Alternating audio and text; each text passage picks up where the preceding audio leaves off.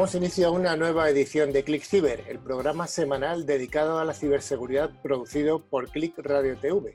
Sed bienvenidos y bienvenidas a esta nueva edición del programa referente en España y en español de este sector.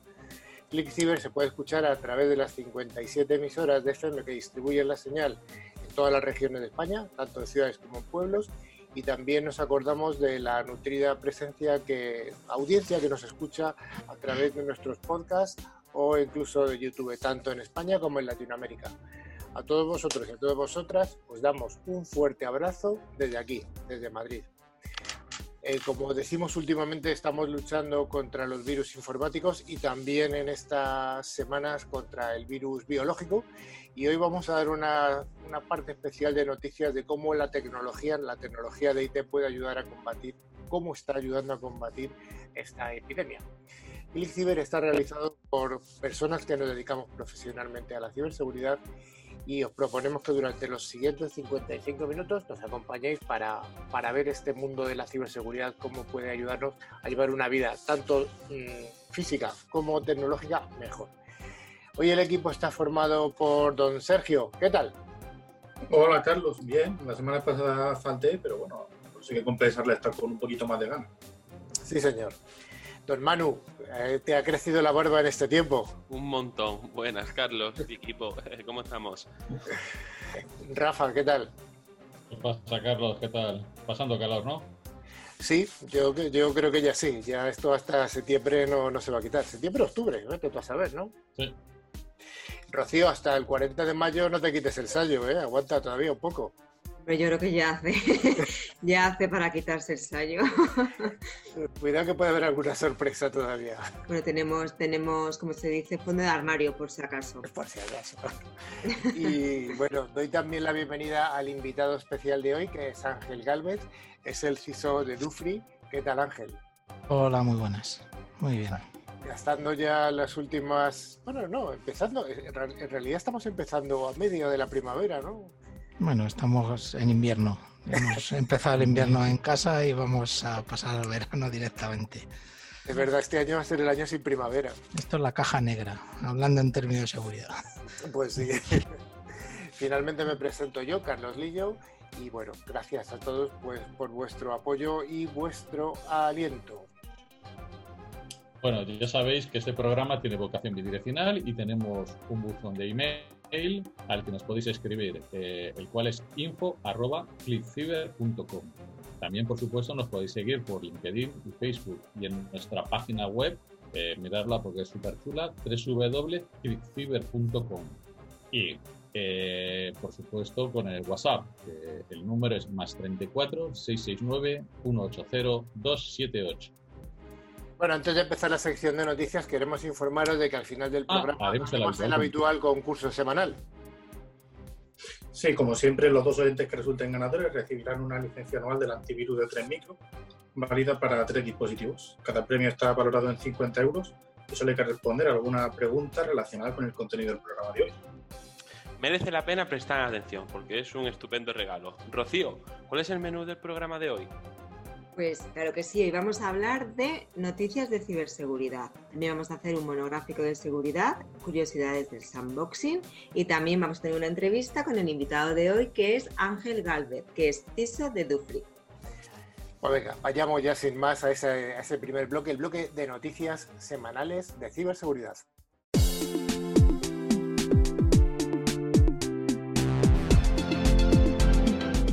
El Instituto Nacional de Ciberseguridad, el INCIBE, ha publicado la Guía de Seguridad en la Instalación y Uso de Dispositivos IoT de Internet de las Cosas.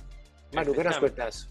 Pues efectivamente, Carlos, esta guía tiene como finalidad la de concienciar y prevenir a las organizaciones sobre las posibles amenazas de la digitalización en el mundo empresarial relacionado con los dispositivos IoT, considerando también su administración, ciclo de vida y toda la información que generan e intercambian.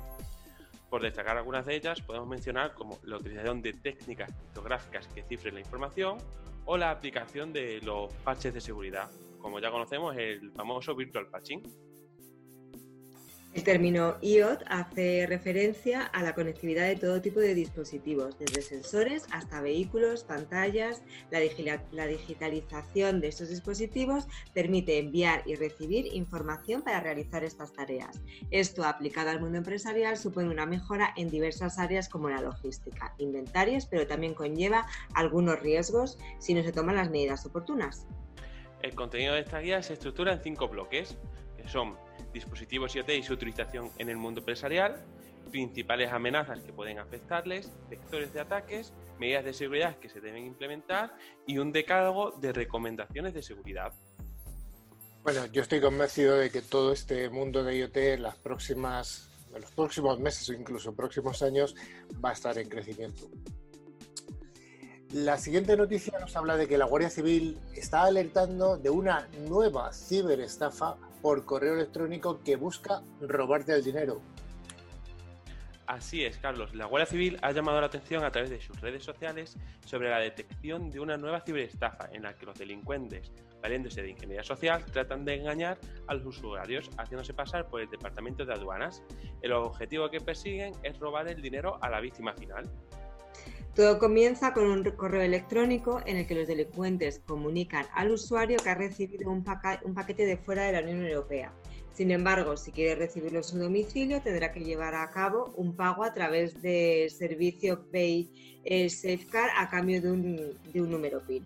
Los delincuentes afirman que en el momento en que reciba este número el usuario debe reenviárselo para recibir un nuevo código de paquete y un enlace para confirmar su dirección postal. Sin embargo, en caso de que se comparta este PIN, los criminales podrán emplear la plataforma Pay Safeguard para realizar compras suplantando a la víctima.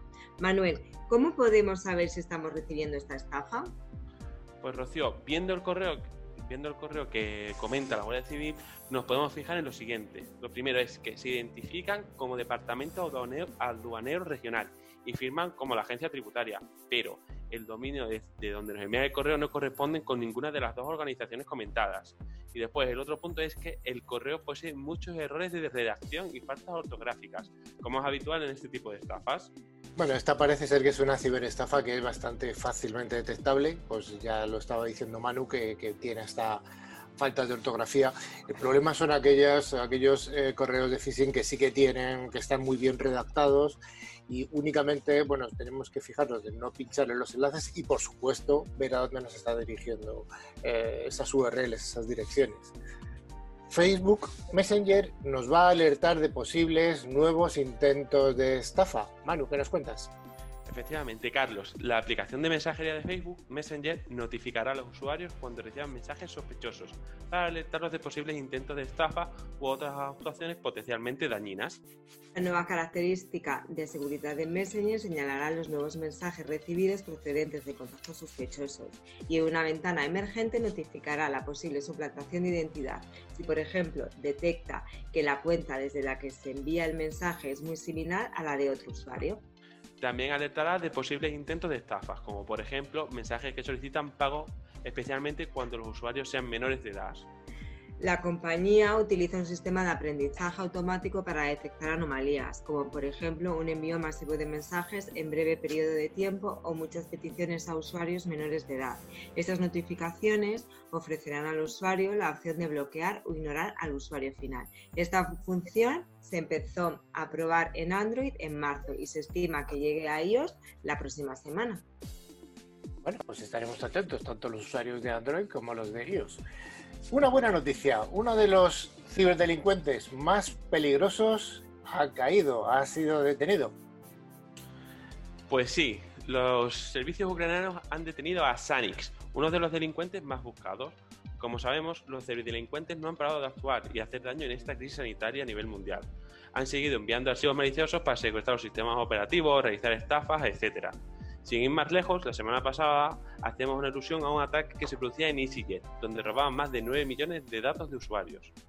El último acontecimiento ha sido la detención de este ciberdelincuente, que ha sido capturado tras vender miles de millones de credenciales de usuario de Internet. Esas acciones las realizaba a través de diferentes foros y grupos de comunicaciones en Telegram. Por hablar un poco de Sanix, debemos mencionar que una de sus maniobras más sorprendentes fue publicar en diferentes lugares de interés la venta de una base de datos que incluía 779 millones de correos electrónicos y 21 millones de contraseñas únicas. Los, eh, los, servicios ucranianos han asegurado que esta base de datos es tan solo una pequeña parte de la cantidad de datos que le han sido incautados. Pues si 779 millones de correos electrónicos es una pequeña parte, ¿qué será el todo? ¿no? Es la pregunta que podríamos hacernos. Bueno, interesante que los servicios ucranianos hayan respondido. Tan solo un 52% de las empresas españolas se ha adaptado por completo al, régimen, al Reglamento General de Protección de Datos de la Unión Europea o al RGPD. Parecía sorprendente que tantos meses después solo el 52% se hayan adaptado. Bueno, en estos últimos dos años son muchos los cambios que las empresas han tenido que llevar a cabo para cumplir con el Reglamento General de Protección de Datos, o RGPD. Sin embargo, a las empresas españolas todavía les queda mucho trabajo por hacer. Solo el 52% se han adaptado totalmente a la RGPD, un 8% por debajo de la media europea un 45% de las empresas no ha implementado medidas de seguridad estándar. Ante estos datos, es importante aclarar que para garantizar la privacidad de la información, lo primero es contar con un buen sistema de seguridad que garantice la protección de los datos. También hay que tener en cuenta medidas básicas como actualizar los sistemas operativos, programas y aplicaciones de todos los ordenadores y dispositivos móviles, mostrar a los em- a los empleados la importancia de informar de las posibles incidentes o brechas de seguridad, o evitar reutilizar contraseñas en distintos servicios, ya que pueden abrir la puerta de entrada a los cibercriminales. Todos estos cambios, posibles que puedan parecer, ayudan a construir un primer nivel de seguridad dentro de la estrategia corporativa de protección de datos. A pesar de que el artículo 32 del RGPD obliga a las empresas a cifrar todos los datos que almacenan, solo un 53% han adoptado este tipo de solución tecnológica. De hecho, ahora que se ha instalado un nuevo modelo de trabajo mixto, en la que la mayoría de las empresas combinan presencial con el teletrabajo, la, modalidad, la movilidad de los datos ha aumentado y con ello los riesgos de brechas de seguridad, ya sea por medios físicos como puede ser los USBs o electrónicos, como el cifrado por software, la realidad marca la necesidad de contar con este tipo de medidas de seguridad para evitar la filtración de datos como consecuencia de un error humano o derivada de la pérdida o robo de un dispositivo con información sensible desprotegida. Una estrategia de ciberseguridad óptima debe tener un enfoque proactivo basado en la prevención de amenazas y riesgos. Y en lo que respecta a los datos, un 49% de las empresas españolas ha implantado soluciones de protección de prevención de pérdida. Cabe destacar que la RGPD exige efectuar copias de seguridad de forma periódica, en un segundo soporte distinto de que se utiliza para el trabajo diario.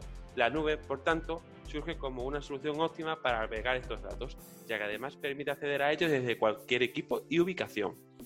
Bueno, yo creo que esta es una noticia, seguro que nuestro invitado de hoy lo tiene resuelto y luego nos lo va a contar porque además es una empresa que sabemos que se preocupa mucho por las normativas, tanto las nacionales, bueno, sí, las nacionales de cada región en las que opera.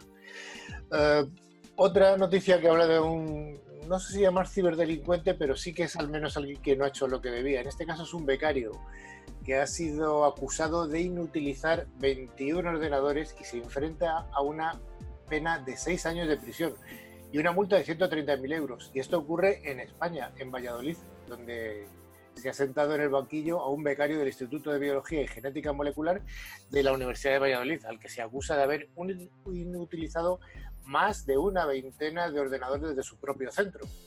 Pues efectivamente, Carlos, Fiscalía pide una condena de seis años de prisión y una multa que supera los 100.000 euros o alternativamente cinco años de, de de libertad y 80.000 euros por delito de daños en equipos informáticos. En concepto de responsabilidad civil se enfrenta a una solicitud de más de 42.000 euros de indemnización en favor de la institución académica. Esas cantidades se reclaman para el Centro Superior de Investigación Científica y la Universidad de Valladolid, así como por el coste del, del trabajo e investigación perdida sin incluir el daño moral.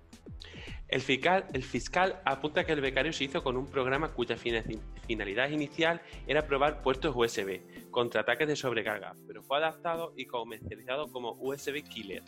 Dicho programa, una vez conectado con el dispositivo que se quiere destruir, recolecta la energía de las conexiones de alimentación hasta alcanzar los 220 voltios para luego descargarla de una vez en el dispositivo, con lo que se consigue destruir la placa base de una forma muy rápida.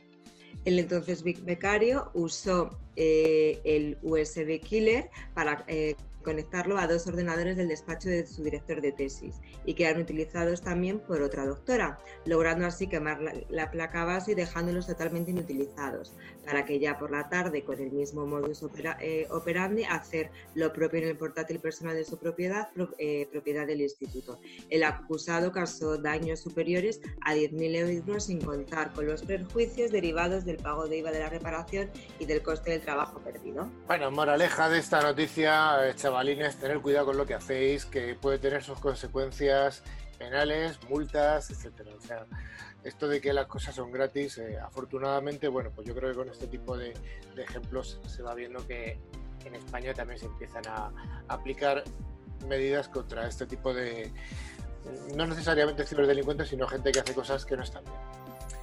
Ya para acabar, la última noticia es una noticia no es tanto de seguridad, sino que es algo interesante para los usuarios de informática, ya que por fin, por fin, señores, Excel va a poder importar datos de archivos PDF de una forma sencilla. Efectivamente, Carlos, Microsoft ha lanzado una nueva actualización de la versión de escritorio de su suite ofimática, Microsoft Office, y se han realizado algunas mejoras. La nueva función que se ha añadido para Excel es una de las más solicitadas, como comentaba, por los usuarios y seguramente de muchísimo utilidad. Para poder utilizar la nueva función, los usuarios solo tienen que situarse en la pestaña de datos de Excel y en el menú Obtener datos hacer clic desde unos archivos, desde PDF.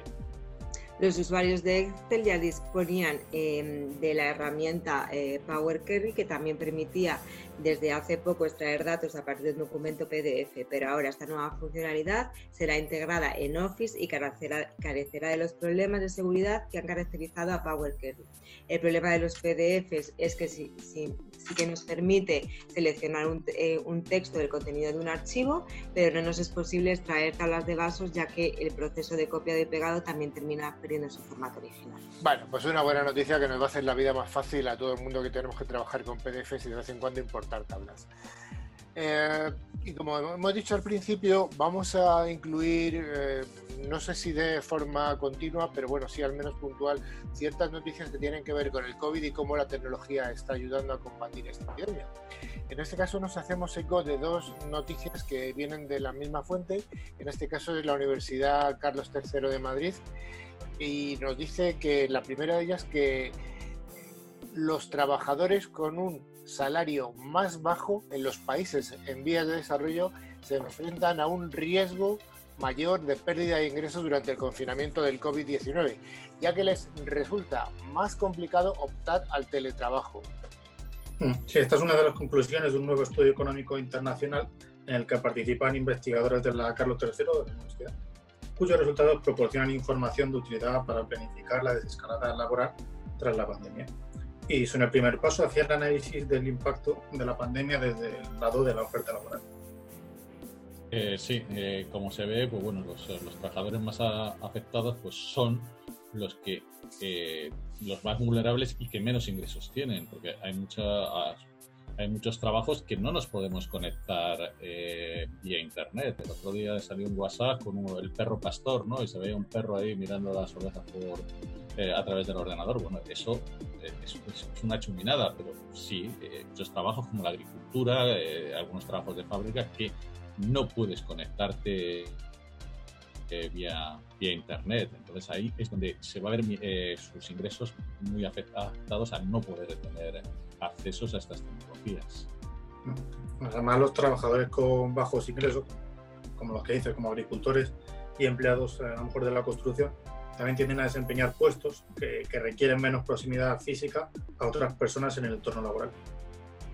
Sí, y, además eh, ahora lo que se está viendo es que muchos eh, teletrabajadores son los que más tarde van a volver a, a tener una vida o, volver a la normalidad, a lo que antes era una normalidad de vestirte por la mañana, irte a trabajar. Ahora esos teletrabajadores son, serán lo que más eh, tarde van a volver. Y también en el estudio lo que se ha encontrado es que hay diferencia, eh, de, volvemos a la diferencia de sexos, eh, de parejas en función de, los ingresos. Entonces eso es una cosa que, bueno, que no debería existir, pero está pasando.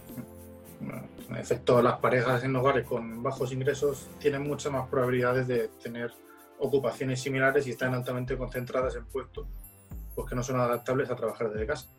Eh, mientras que entre los trabajadores con un alto nivel de ingresos hay una correlación más baja de puestos de, trabajo entre el marido y la esposa. En concreto, en el estudio han encontrado que el 60% de las parejas de hogares de bajos ingresos tienen ocupaciones similares, mientras que esto solo ocurre en el 20% de los hogares con altos ingresos. La verdad es que esta es una noticia estadística, eh, pero es curioso los resultados que, que dan sobre bajos ingresos y altos ingresos, sobre todo, a mí me sorprende esto de que el 60% de las parejas de, hogares de bajos ingresos tienen ocupaciones similares. Es decir, si, si una persona, eh, uno de los dos miembros es limpiador, pues es probable que, que la otra persona se dedique al mismo sector. Me parece muy, muy curioso. La siguiente noticia que viene también de la fuente, de la misma fuente que hemos dicho, que era la Universidad Carlos III de Madrid, nos eh, habla de que hay un proyecto eh, con fondos del Instituto de, Salud Carlos III, es un proyecto europeo, y en el marco de este proyecto se van a realizar un conjunto de simulaciones informáticas para evaluar distintos escenarios de propagación como los efectos del clima, efectividad de una vacunación efectiva y otro tipo de factores que pueden afectar a la diseminación del COVID. Manu, ¿qué nos cuentas? La finalidad es contribuir a la preparación y respuesta de la salud pública en el contexto de esta epidemia. Se simulan distintos escenarios evaluando efectos de vacunación selectiva de la población, teniendo en cuenta factores como eficacia de la vacuna y, posibles mutaciones del virus. También además se va a estudiar la influencia del clima en la propagación de la epidemia y además se van a hacer simulaciones relativas a la elaboración de políticas de confinamiento y de distanciamiento social. Los resultados se esperan obtener en las próximas semanas y van a ayudar a mejorar las estrategias de mitigación de la enfermedad, tanto en España como a nivel europeo. Yo creo que esta noticia eh, que dará resultados en las próximas semanas seguro que va a ser de ayuda para las autoridades sanitarias y para el combate que nos espera a partir del otoño.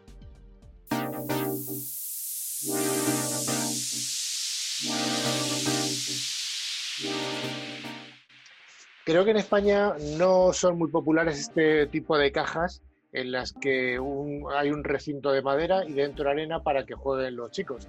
Sí que aparecen, lo vemos de vez en cuando en alguna película y si hemos viajado al extranjero, de Francia a países anglosajones, etcétera, sí que son bastante populares. Este, estos elementos que, que aparecen en parques en este tipo de países, en España ya digo que no son muy habituales, se llaman cajas de arena y la, eh, en inglés es directamente sandbox. Sergio, ¿qué relación tiene esto con la tecnología? Pues bueno, a ver, el concepto de sandboxing sí que lo hemos comentado algunas veces en programas pasados, pero bueno, siempre está bien refrescar un poco. Y lo que podemos decir en el contexto de la informática es que un sandbox eh, es un entorno virtual en el que se ejecuta algo, pues un archivo .exe ejecutable, una aplicación, a modo de prueba o en un entorno aislado para verificar que no va a suponer un problema cuando ese algo interaccione con otras partes del sistema o con el propio usuario. Eh, por supuesto, este, al ejecutar este software en un sistema controlado, sabemos si eh, lo que la muestra que hemos subido a esta, sandbox es malicioso o, es benigno. Entonces, se utilizan distintas técnicas que hemos contado algunas veces en, programas anteriores y vemos qué es lo que se está, qué es lo que se está haciendo dentro de, esta caja así de arena. Entonces, eh, ¿qué es, eh, si, es, si lo que es el, el, fichero es bueno, pues entonces se devolverá y si es malo, pues eh, se, quitará. Entonces, ¿en qué nos vamos a centrar? En un entorno que no hemos hablado lo mismo más tanto como un sandboxing tradicional, que son los entornos móviles. Entornos móviles hablando siempre de Android y iOS. Pues sí, el más común de todos ellos que comentas tú, Rafa, es Android, así que vamos a empezar por ahí, aunque yo tengo que reconocer que yo soy usuario del otro lado de, la manzanita. Vale, yo soy más usuario de Android, así que aquí, aquí me veo con ventaja. Bueno, pues eh, Android, al igual que cualquier sistema informático, lo que se pretende es que el sistema operativo sea seguro, que sea usable eh, eh, para todas las plataformas Android al ser tan abierto en todos los móviles, lo que se busca es una base común. Pues esto qué quiere decir que la protección tanto de los datos de usuario como los recursos del sistema y el aislamiento entre ejecución de las aplicaciones es para ellos es muy muy importante. Android lo que implementa es un kernel eh, basado en Linux. de hecho, si veis eh, en el eh, vais a sistema en Android, veis cuál es la versión de kernel que, tenéis. Entonces, el kernel, recordemos que es como el núcleo, todo un kernel da lo mismo que el sistema operativo. Siempre hay un kernel que es el que se permite la, la, comunicación entre software y el hardware del dispositivo. Eh, ¿Por qué se utiliza Linux? Porque Linux es un código abierto, es un sistema que se llama abierto. Puedes modificar, tú puedes hacer determinadas cosas con ello. Y realiza eh, eh, todos los procesos de comunicaciones y entre las aplicaciones van firmados. Entonces, ¿esto qué es lo que hace? Que Android implementa un sistema concreto de permisos y lo que más nos atañe en este monográfico, ejecuta todas las aplicaciones en una sandbox en un modo similar a como lo hace eh, el navegador de la misma de, Google. Y bueno, entrando un poco a explicar cómo hace uso del, del sandbox, pues el sistema Android desarrolla una sandbox haciendo uso de los permisos de usuario que ofrece el kernel de Linux. Entonces, Android asigna un, un, un, ID único de usuario, un UID, a cada aplicación y lo ejecuta en un proceso aparte por defecto, esto implica que las aplicaciones no pueden interactuar entre ellas y tienen un uso limitado del sistema operativo. Si los permisos suficientes, una hipotética aplicación A no podrá conseguir datos de los archivos de la aplicación B o, por ejemplo, usar la cámara del, sistema operativo. En resumidas cuentas, mediante la sandbox se consigue un aislamiento de las aplicaciones, eh, que con ella se rodea, pues bueno, además una capa de seguridad extra a toda la arquitectura de Android, exceptuando el kernel que ha comentado Rafa. Exacto, como, como dice Sergio, las aplicaciones están ejecutando dentro de un sandbox, o sea, están aisladas unas de otras. Eh, de forma que para comunicarse, eh, ya lo veremos un poco más adelante, necesitas APIs de, comunicaciones, entre ellas y el, y el sistema operativo. Eh, el sistema de proceso de, de, sandbox no te permite, por defecto, el acceso a los recursos del sistema que no sean los de la propia aplicación. Es necesario que estos sean explícitamente declarados. De todos modos, para nuestros oyentes más técnicos, eh, se pueden ver los permisos de cada aplicación en un fichero que es Android Manifest justo XML. Venga, vale, Rafa, me has convencido, pero ¿qué me cuentas de líos, Sergio? Bueno, pues a lo mejor algún oyente ya ha curioseado sobre la arquitectura de Mac OS X. bueno, en ese caso, pues le, resultará familiar la arquitectura de iOS, de iOS porque está, son muy similares a su vez, además, eh, Mac OS X se basó en, Darwin BSD, que es, un sistema Unix. El caso es que, bueno, en la ejecución de una aplicación en iOS se distinguen cuatro capas. Cada una de ellas engloba a la anterior. Estas interfaces ofrecen la capacidad de generar aplicaciones que funcionan en diferentes dispositivos.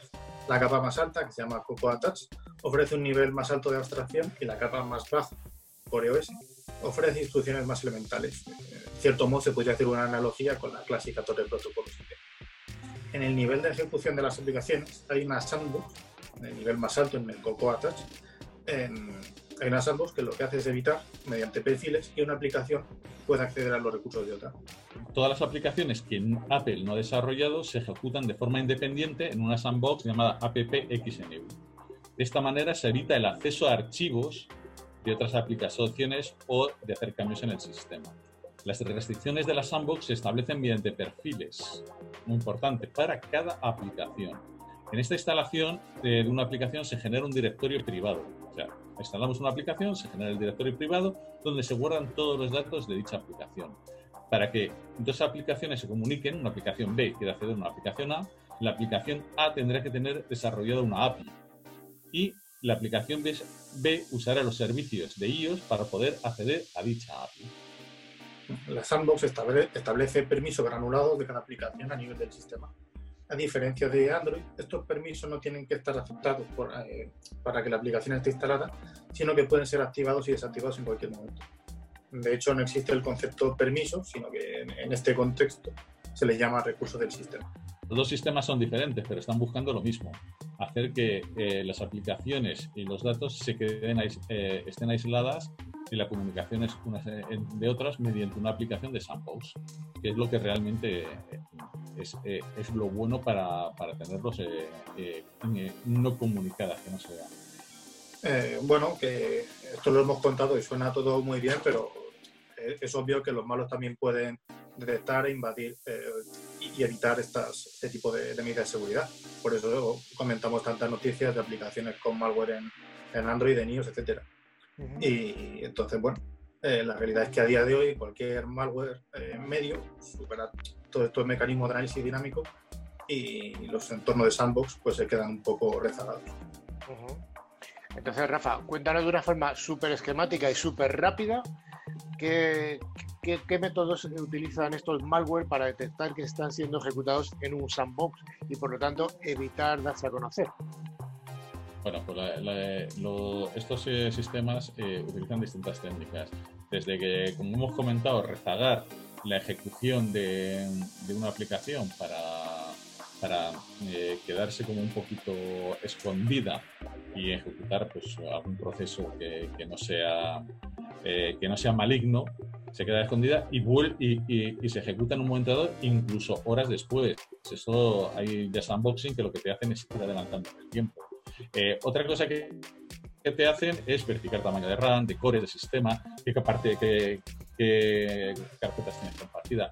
Muy importante los, eh, lo que son los interfaces de red, que si lo veis y tenéis máquinas virtuales, veis que hay unos interfaces para VMware, para eh, KVM, no sé. Entonces, todo esto lo utilizan los atacantes para saber que se están ejecutando en una eh, comprobar nombres de procesos, eh, comprobar valores de registros eh, determinados.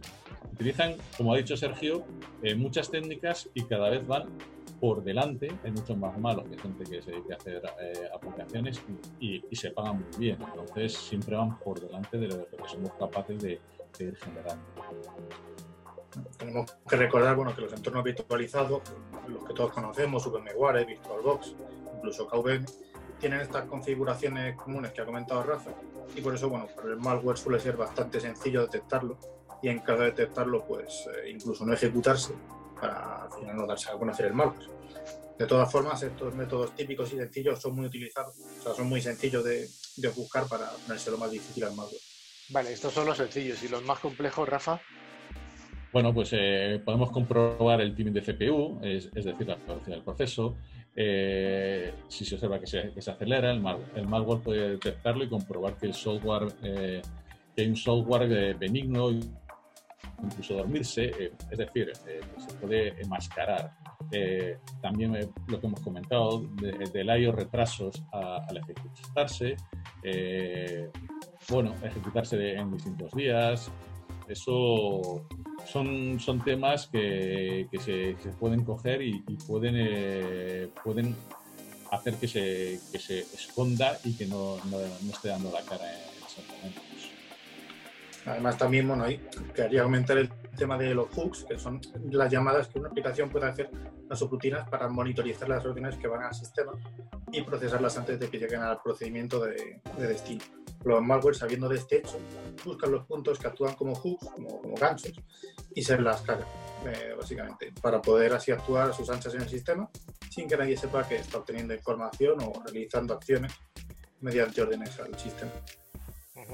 Desde luego que hay opciones, hay muchas, así que los desarrolladores de ciberseguridad utilizan la famosa inteligencia artificial para que mediante este tipo de técnicas de aprendizaje automático puedan extraer sus características. Además, esta inteligencia artificial puede predecir si se trata de un malware o no se trata de un malware. Así que podemos encontrar herramientas de protección de endpoint que utilizan estos entornos de sandbox, también, eh, pero también puede haber herramientas de red y, y, otro tipo. Lo que a mí me gustaría destacar un poco de esto que hemos visto del sandbox tanto en iOS como en Android es que esto es importante a la hora de entender cómo funciona un teléfono móvil Un teléfono móvil funciona con aplicaciones que son estancas una con otra. En principio, si tú tienes una aplicación del banco, eh, no comparte datos con una aplicación, yo qué sé, de sanidad, de salud, y tiene que bajar hasta el sistema operativo para hacer cierto tipo de cosas. Eso es muy importante a la hora de tener un antivirus en un móvil. Eh, si tenemos un dispositivo móvil y compramos o instalamos un antivirus, si no hay un sistema de eh, gestión del móvil que pueda bajar hasta el sistema operativo, ese antivirus, ese antimalware no es todo el efectivo que puede ser en un PC, en un Windows. Entonces, bueno, tenemos que tener en cuenta esta característica de los móviles que hace que sean mm, su protección sea por una parte muy segura por parte de los fabricantes, pero por otra parte estos antivirus no son no tienen la efectividad que en un PC normal.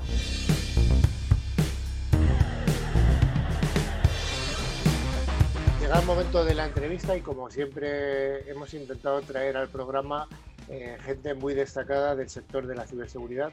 Ya sabéis que algunas semanas traemos eh, a alguna persona importante desde el punto de vista de las empresas que protegen a sus empresas y otras veces traemos a gente relevante del mundo de los prestadores de servicios de ciberseguridad, tanto integradores como fabricantes. Hoy tenemos eh, del primer grupo y tenemos a Ángel Galvez, que es el CISO eh, de Dufri. Dufri es una multinacional enorme, con presencia en montones de países y lo que pasa es que la visibilidad por el nombre puede no ser tan conocida, pero en cuanto nos diga Ángel a qué se dedica, lo va a comprender todo el mundo. Ángel, ¿qué es Dufri? Bueno, pues como dices, eh, es una multinacional del sector retail que tiene presencia en 65 países y operamos principalmente en los aeropuertos, en las tiendas duty free. Eh, ahí la mayoría la conocéis. Eh, es, el, es la empresa del sector retail mayor del mundo en venta multiproducto y, estamos, tenemos unas 2.600 tiendas en, en todos los continentes. Tienen varias marcas, principalmente operamos en los aeropuertos y también en, en, toda la zona del Caribe, en los cruceros y en la parte de Sudamérica, en los puestos fronterizos. Y esa es la compañía principalmente. Que no es poco, sí, sí, es ese, ese, tipo de. Cuando vamos a algún aeropuerto, o yo no sé si en Renfe también tenéis, en estaciones de, de Renfe también. Sí, sí, hay en Renfe, por ejemplo, en Asia, en, en Hong Kong, por ejemplo, hay en, tanto en estaciones de metro como en, en estaciones de tren regionales. Bueno, pues cuando veis esas sí. tiendas que sí que veis que son iguales en Madrid que en París, bueno, pues que sepáis que está mm. la empresa de Ángel por detrás, por eso son iguales. Eh, cuéntanos un poco del origen de Dufri, de dónde, de dónde surge Dufri. Bueno, Dufri, el, el cuartel general lo tenemos en Suiza. Es una compañía de, que lleva bastantes años operando. Lo que pasa es que esto durante los últimos 10, 15 años ha crecido de forma exponencial por la adquisición de muchas compañías. Entonces, eh, aquí, por ejemplo, en España era el de ASA, la empresa que operaba en los aeropuertos, eh, sobre todo en las Islas Canarias, eh, y, y, otras más. Otra empresa muy grande del grupo es Hudson, que opera principalmente en todos los aeropuertos de Estados Unidos. También la podéis ver en Madrid y en otros aeropuertos porque hay negocio cruzado y al igual que Dufry está en, en Estados Unidos y Canadá. Y, y ese ha sido lo, el origen y el crecimiento. Se compone pues, de, de, varias compañías, la mayoría de ellas estaban operadas por los estados, pertenecían a, a, al estado, fueron privatizadas y entonces Dufry, dependiendo de las oportunidades de negocio, las fue adquiriendo. La última fue hace unos meses eh, que adquirimos los aeropuertos de Rusia la mayoría de los aeropuertos en Rusia. Entonces, yo entiendo que este origen tan disperso en base a comprar empresas, supongo que desde el punto de vista de la ciberseguridad, para ti como responsable de, de, de esta seguridad, eh, implica un, unos retos cada vez que se adquiere una compañía en un mercado local. Sí, nosotros uno de los retos principales es la dispersión, de estar por todo el mundo. Eh, por otro lado, esta adquisición hace que cada empresa venga con su modelo de trabajo y tiene que ser integrada a los estándares que tenemos en la compañía. Esto tiene además una dificultad y es el intentar mantener eh, la cultura de trabajo de cada uno de los países, porque al final eh, nuestro negocio final es interactuar con los clientes, son clientes internacionales que viajan, pero sí que mantener esa idiosincrasia de cada país, cómo, cómo se trabaja, al final impacta en la forma de hacer las cosas. Y bueno, nosotros desde el punto de vista de seguridad somos más transversales y, sí que tenemos eh, métodos y, y, formas de trabajo que tienen que ser lo más estándares posible a nivel global igual que a nivel cultural tenemos que mantener toda aquella legislación y requerimiento que cada uno de los países tenga en particular, pero igual tenemos mucha serie, y lo, habéis comentado al principio del programa, una serie de normativas que cumplir, eh, protección de datos, privacidad de datos, principalmente RGPD aplicamos, pero luego, por ejemplo, cada país en Sudamérica tiene su ley de protección de datos particular. Eh, en Estados Unidos cada estado tiene la suya, con sus pequeñas diferencias. Una de las más fuertes es en California, CCPA. Pero eh, al final son normativas y en un alto porcentaje son muy similares a, RGPD, con lo cual nosotros lo que tenemos es un marco de trabajo de controles aplicados globalmente y luego en cada región o cada país esas pequeñas diferencias para estar adecuados a la legislación local. Y, otro de las, eh, de las normativas que nos aplican es eh, PCI DSS por el pago con tarjetas. Eh, es muy, como ya conocéis, es, es, dura de cumplimiento, dependiendo del nivel. Nosotros, al estar en tantos países, tenemos los cuatro niveles, desde nivel 1, que son los países con más más operaciones con tarjetas hasta nivel 4. Son en aquellos pequeños países donde, donde hay un, menor número de operaciones. Oye, ¿cómo os está afectando la epidemia del COVID? No desde el punto de vista de negocio, porque eso está, está afectando a todos los sectores, hmm. sino desde el punto de vista específico de la ciberseguridad. Bueno, pues como dices, desde el punto de vista de negocio, muchas tiendas están cerradas y, y bueno, y, y, no hay solución hasta que empiecen a operar y el vuelo. Sí, desde el punto de seguridad lo que hemos detectado es un gran incremento en, amenazas como del tipo suplantación de identidad eh, y sobre todo eh, como hay muchísima gente alrededor del mundo confinada en casa, lo que hemos detectado es intentos de suplantación de marca para venta online utilizando nuestra marca, eh, se levantan tiendas fraudulentas vendiendo productos que simulan ser nuestros y ventas. Cuando nosotros, por ejemplo, lo que es duty free específico con el descuento de impuestos no se puede operar fuera de lo que son zonas fronterizas. Pero sí que en algunos países tenemos eh, esa venta online sin el beneficio fiscal. Es uno de los principales eh, amenazas que hemos hemos visto, más luego el, resto de amenazas que son comunes a otras empresas, tipo ataques de phishing, eh, suplantación de identidad, el fraude del CEO, etcétera. Y, se ha notado bastante el, el, incremento intentando atacar la debilidad del trabajador, que a, su vez está en casa, con sus debilidades en esta situación. Y bueno, son muy listos y siempre buscan ese punto débil. Oye, desde el punto de vista de analítica de datos, al ser una empresa tan dispersa, con viajeros, o sea, clientes tan diferentes, eh, gente que viaja de un lado a otro, ejecutivos, eh, turismo de otro tipo, turismo de sol y playa, ¿tenéis algún tipo de aprovechamiento de los datos eh, de analítica de datos? Sí, eso dentro del, equipo IT hay un equipo dedicado a Big Data, y a Data Management, porque para nosotros el marketing es una línea de negocio fundamental.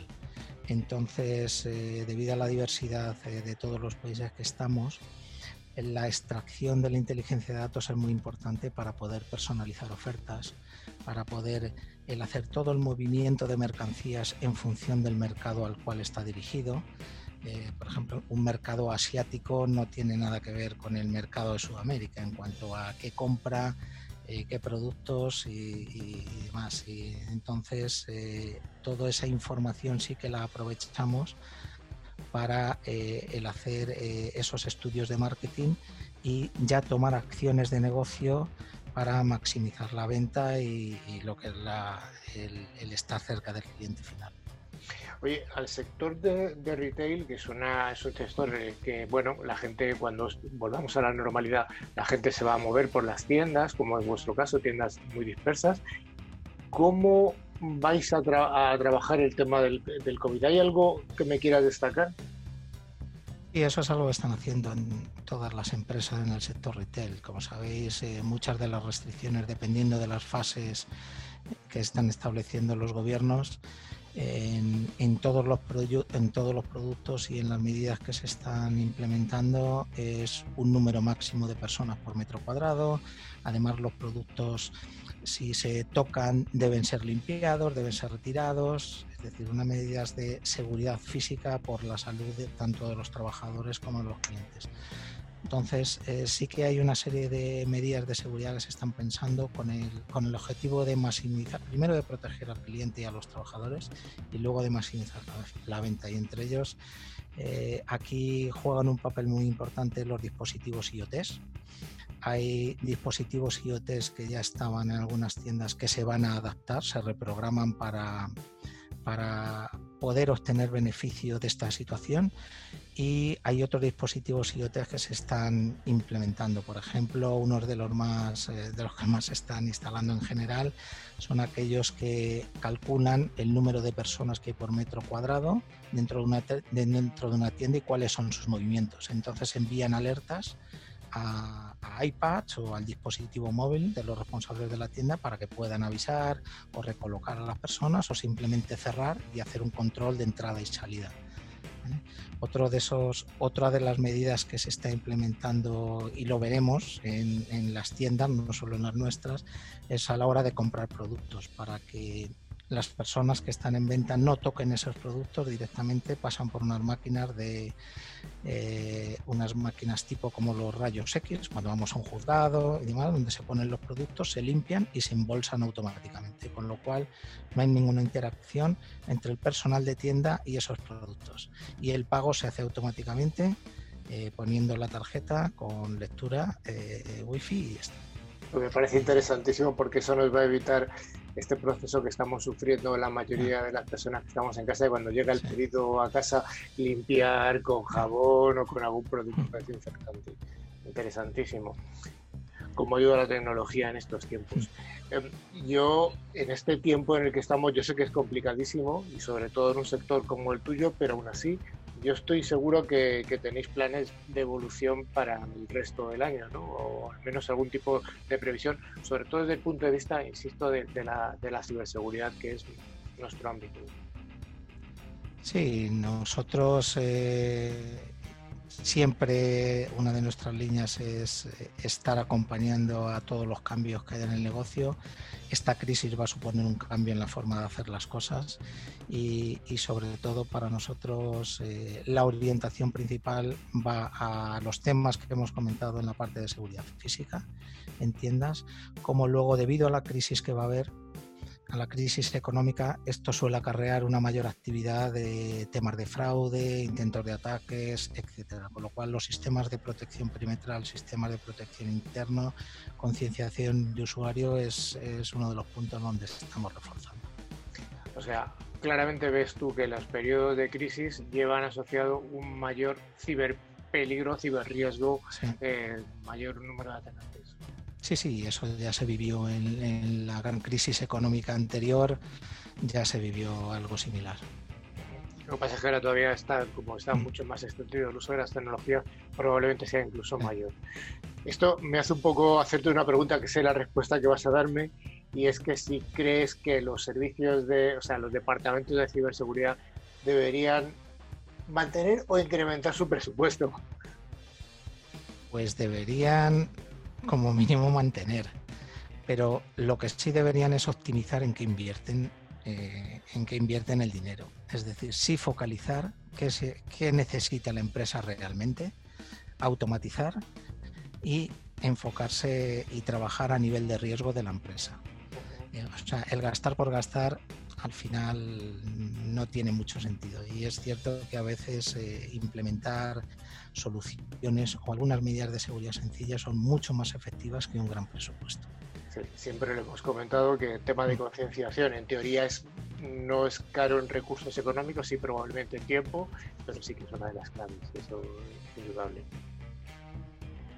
Bueno, pues Ángel, yo creo que ha sido una entrevista muy interesante y muy didáctica además porque nos has contado cosas del sector de retail que, bueno que, son curiosas y que bueno tienen relación de cómo la tecnología cosas que hasta ahora se podían ver como un riesgo de mira me están siguiendo en la tienda a qué sitios voy para para luego hacer una publicidad que eso también que también se puede hacer pero que también tiene una vertiente en este caso de, de ayuda contra la epidemia Sí, no, y en ese sentido remarcar lo que comentas. Eh, sobre ello está la legislación y la anonimización de datos, es decir, todo esto que hemos comentado eh, por detrás está auditado, está securizado y está anonimizado.